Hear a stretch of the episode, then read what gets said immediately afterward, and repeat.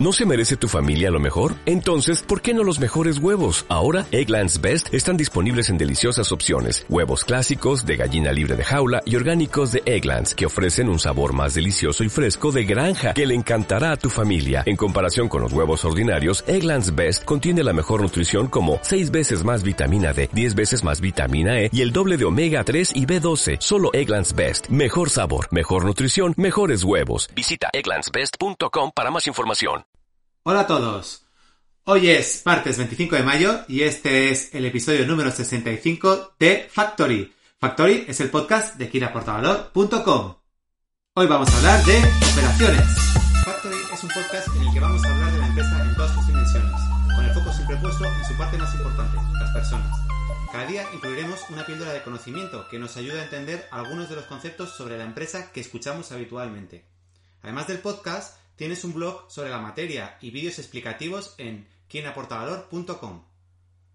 Lo primero que me gustaría hacer, nada más comenzar, es pedir una muy sincera disculpa.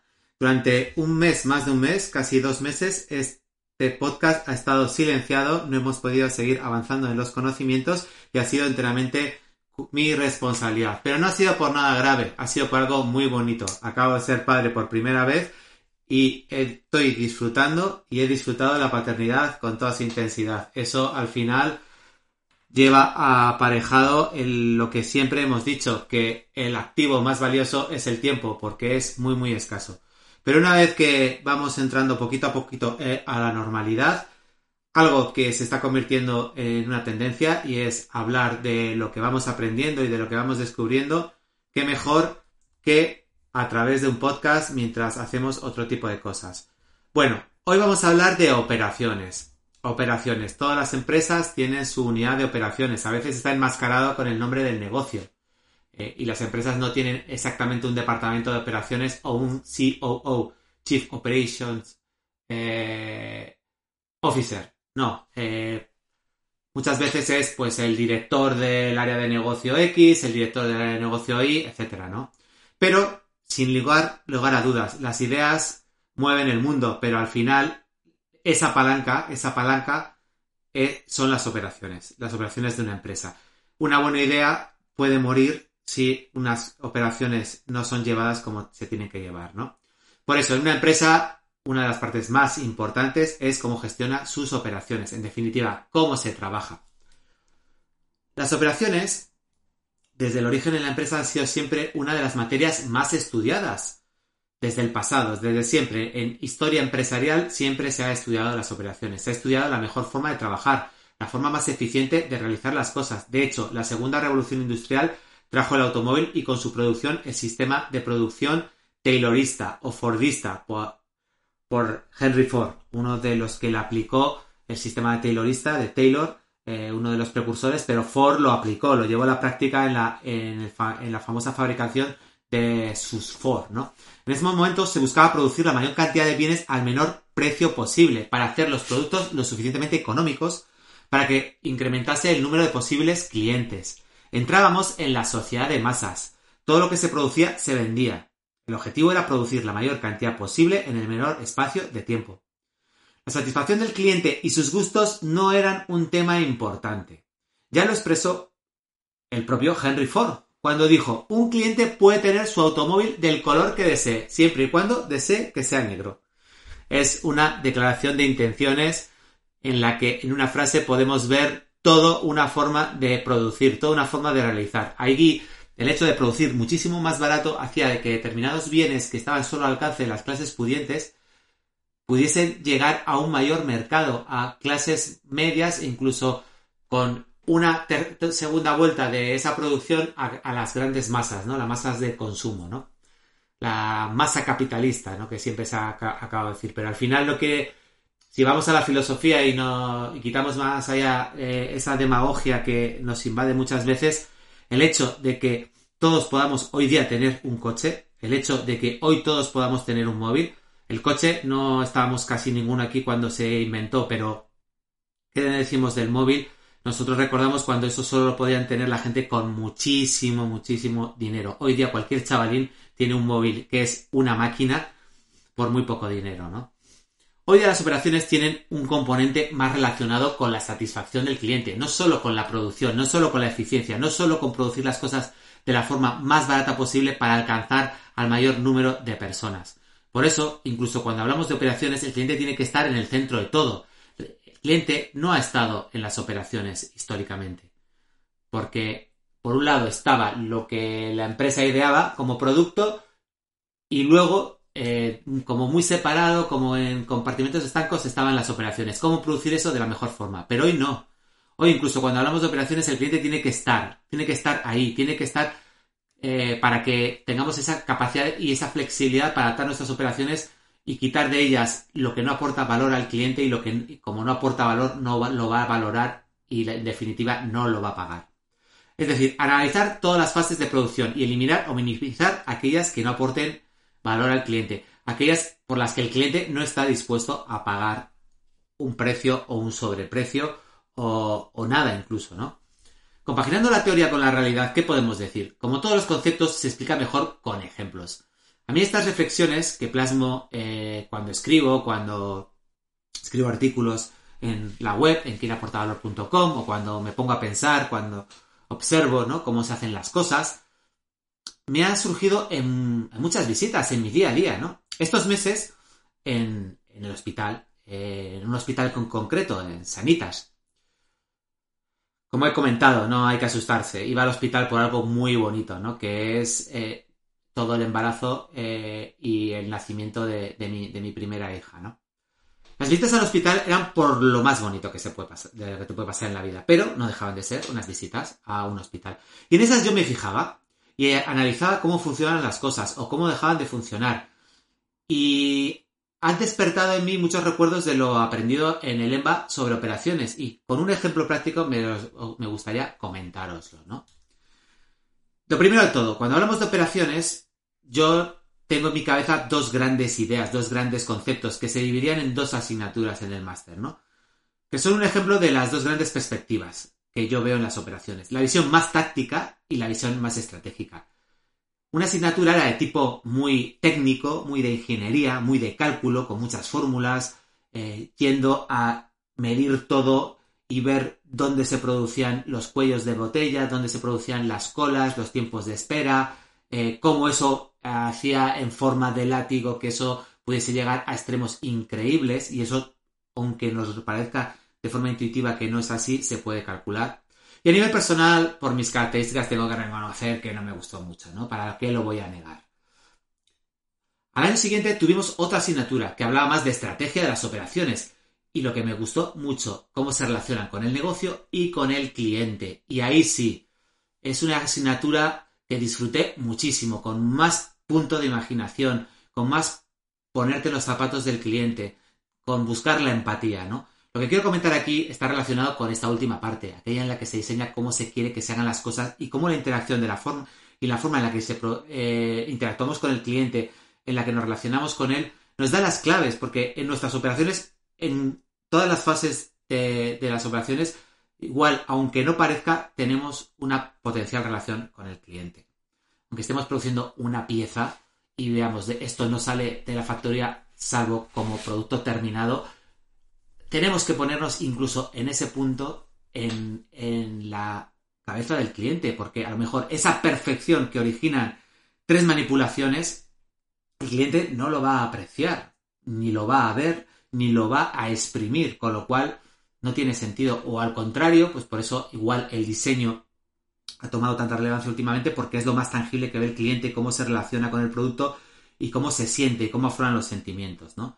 No solo los fríos números, sino cómo las operaciones afectan a las personas, a su experiencia de usuario a través de las propias oficinas de la empresa. Con los bienes es más difícil, con los servicios es más claro. Volvamos a lo que había comentado, y es el business case. Sanitas tiene un sistema de recepción de pacientes muy efectivo. Al principio cometí el error de pensar que la diferencia entre un hospital privado y uno público es abismal, y aunque Existen diferencias porque un hospital privado pues tiene menos aglomeración de gente. También he podido pasar por algún hospital público y con respecto a mi niñez, porque la verdad que gracias a Dios en los últimos 20 años no he tenido que pasar por un hospital. sí que veo que incluso en el ámbito público las operaciones han mejorado muchísimo. Pero si tenemos que hablar de excelencia, voy a poner el ejemplo de Sanitas, porque la verdad me dejó maravillado, ¿no? El check-in se puede hacer desde el móvil, incluso antes de llegar al lugar de la consulta. Esto reduce mucho los tiempos de espera, lo que reduce una gran satisfacción del cliente. Nunca estuvimos en una consulta más de 15 minutos esperando. Todo funciona como un reloj. Da igual que la sala de espera tuviese más o menos gente. La espera nunca era mucha. Si era necesario hacer la recepción con, con alguien en un mostrador, tampoco. La rapidez era manifiesta. Y eso, además, increíble, lo ves con muy poco personal, como un personal trabajando en el hospital muy ajustado, poco personal de apoyo. Aquí la tecnología juega un papel bastante interesante con las pantallas de información, etcétera, ¿no? Jugando con videoconferencias, porque en muchas ocasiones, si uno tiene que hablar con su médico sobre los resultados de un análisis, no hace falta desplazarse. Eso es lo típico que el médico va a ver los análisis, lo tiene en su ordenador, está revisando las pruebas la analítica que te han hecho y te las está explicando en una videoconferencia. Eso ahorra muchísimo tiempo, no necesitas, ¿no? No sé cuántas videoconferencias ponía que se hacían al día, ¿no? Se ve en los sistemas, la digitalización, cómo se han diseñado las operaciones, todo fluye, ¿no? Eh, los clientes no los ves exasperados, ni, ni inquietos, ni agitados, ¿no?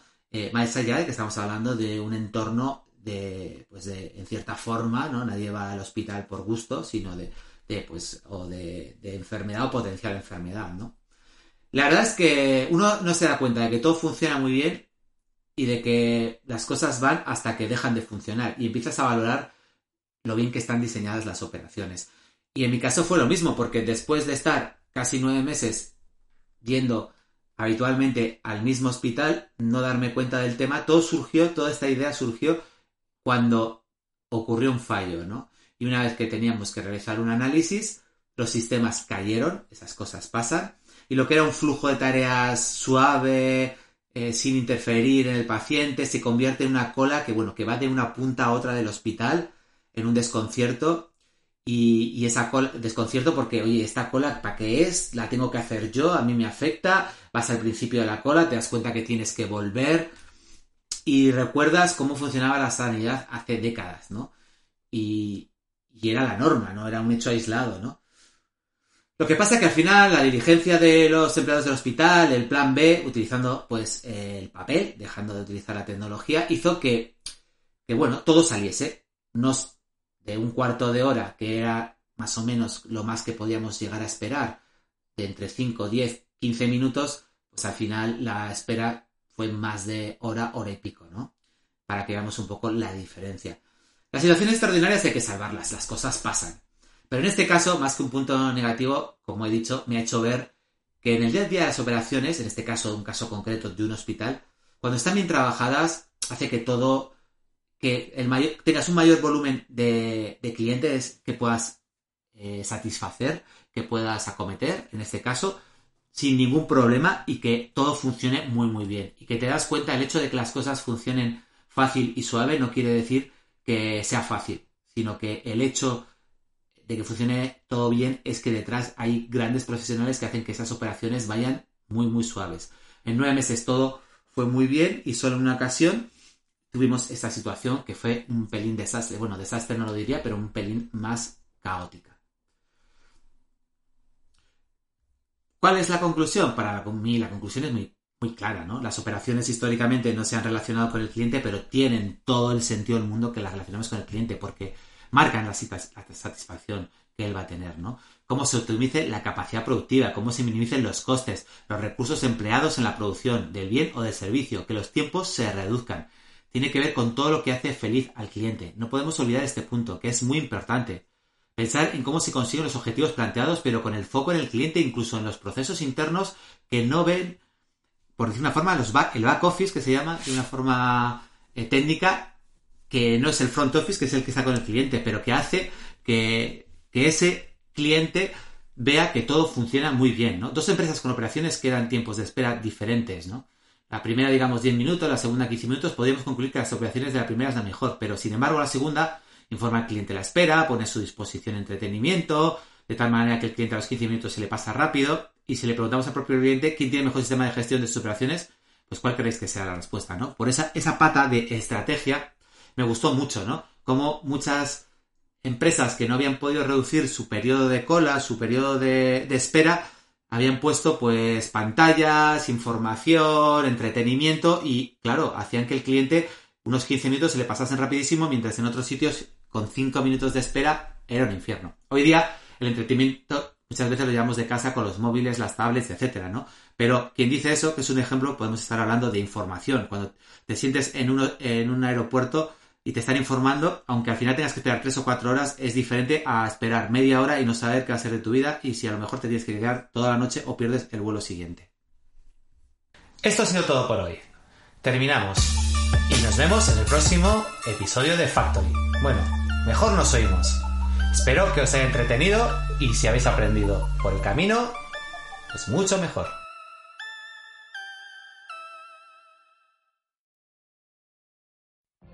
What if you could have a career where the opportunities are as vast as our nation, where it's not about mission statements, but a shared mission? At U.S. Customs and Border Protection, we go beyond to protect more than borders, from ship to shore, air to ground, cities to local communities. CBP agents and officers are keeping people safe. Join U.S. Customs and Border Protection and go beyond for something far greater than yourself. Learn more at cbp.gov/careers.